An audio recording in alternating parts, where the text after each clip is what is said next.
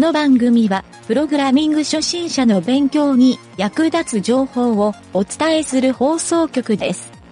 はい、どうも、なんちゃってエンジニアのゆげたです。Git の学習第3回目になりますが、まだ環境設定が準備できていない人、急いで準備してください。それではなんちゃってラジオ、始まるよ。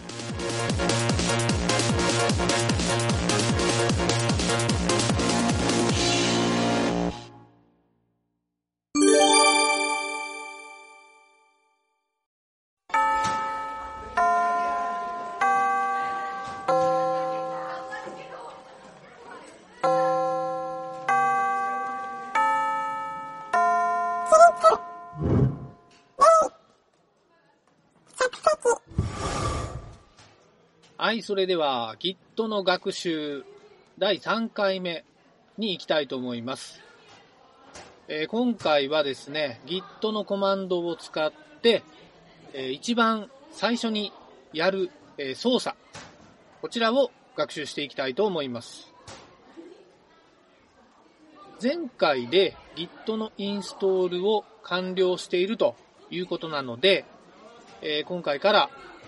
そのインストールされた Git を使ってコマンドの打ち込みをしていきたいと思います。えー実際にですね、何かのプロジェクトフォルダーに対して、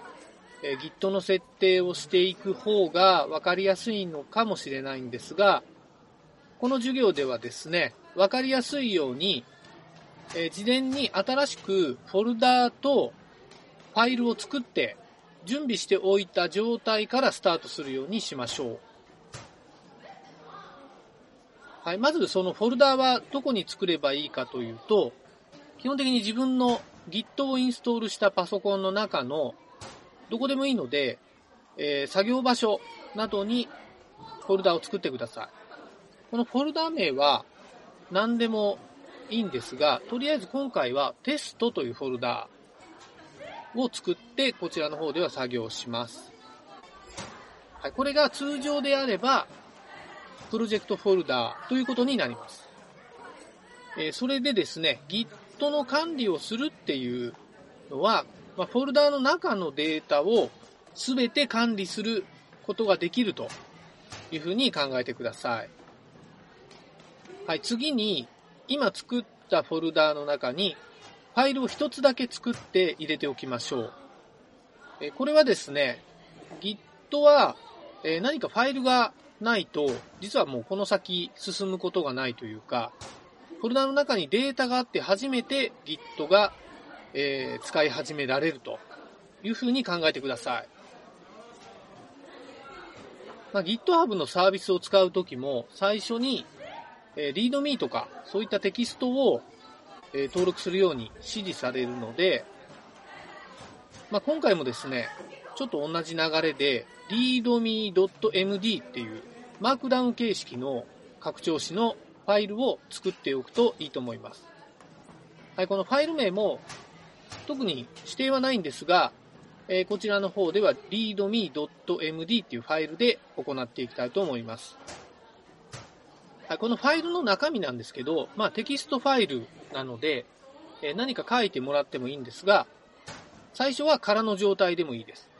とにかく何かファイルとかデータが一つでもないと、Git は最初の、えコマンドに進めないというふうに覚えてください。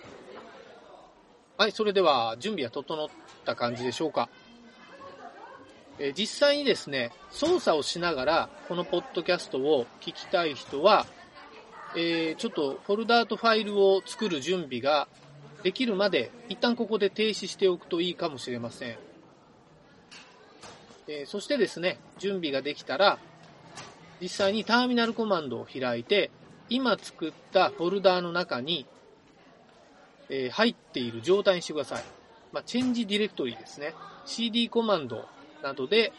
えー今作ったフォルダーの中に入っている状態にしてください。まあ、Windows でプロンプトを開いている人がいたら、dir コマンドになるんですけど、えー Mac や Linux の方で覚えた方がいいので、えーコマンドもですね、Linux コマンドベースで今回は紹介していきたいと思います。Windows の人は Linux コマンドが使えるツールがコマンドプロンプト以外にあるので、そちらを使うようにしてください。はい、そしたら、最初はですね、Git フォルダーの初期設定コマンドを入力します。コマンド名言いますね。えー、Git 半角スペース init それから Enter ですね。はい、Git の init っていうコマンドになります。そうすると、initialized empty git repository っていうメッセージが出たと思うんですけど、このメッセージが出ない場合は成功していないので、えー、何度かやり直してもらうといいかと。ただあまり失敗する要素がないので、えー、正常にチェンジディレクトリでそのフォルダに入っているかどうかっていう確認をしてみてください。はい。あとですね、環境によっては、今言った文言じゃない文言が出る場合もあるので、えー、ちょっと使っている環境に合わせて聞いてみてください。はい。基本的にはですね、この init っていう操作は、これで完了です。これで Git のそのフォルダーに対して、えー、初期設定ができた状態になります。結構簡単ですよね。ちなみにですね、えー、もっと視覚的に確認する方法は、今作ったフォルダーの中に、.git っていうフォルダーができてるんですね。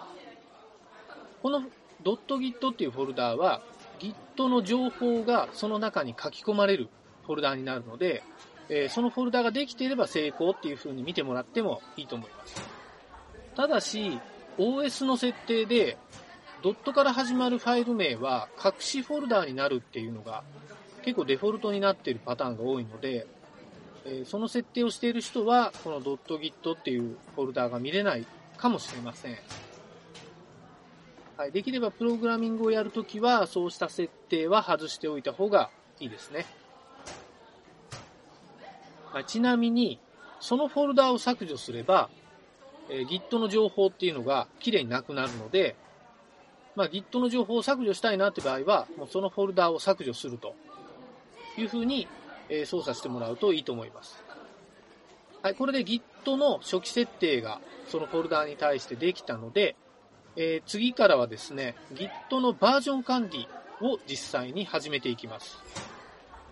はい、ちょっと今日は、えー、時間が長くなりそうなので、えー、この続きは次回に行いたいと思います。はい、それでは今日はここまでになります。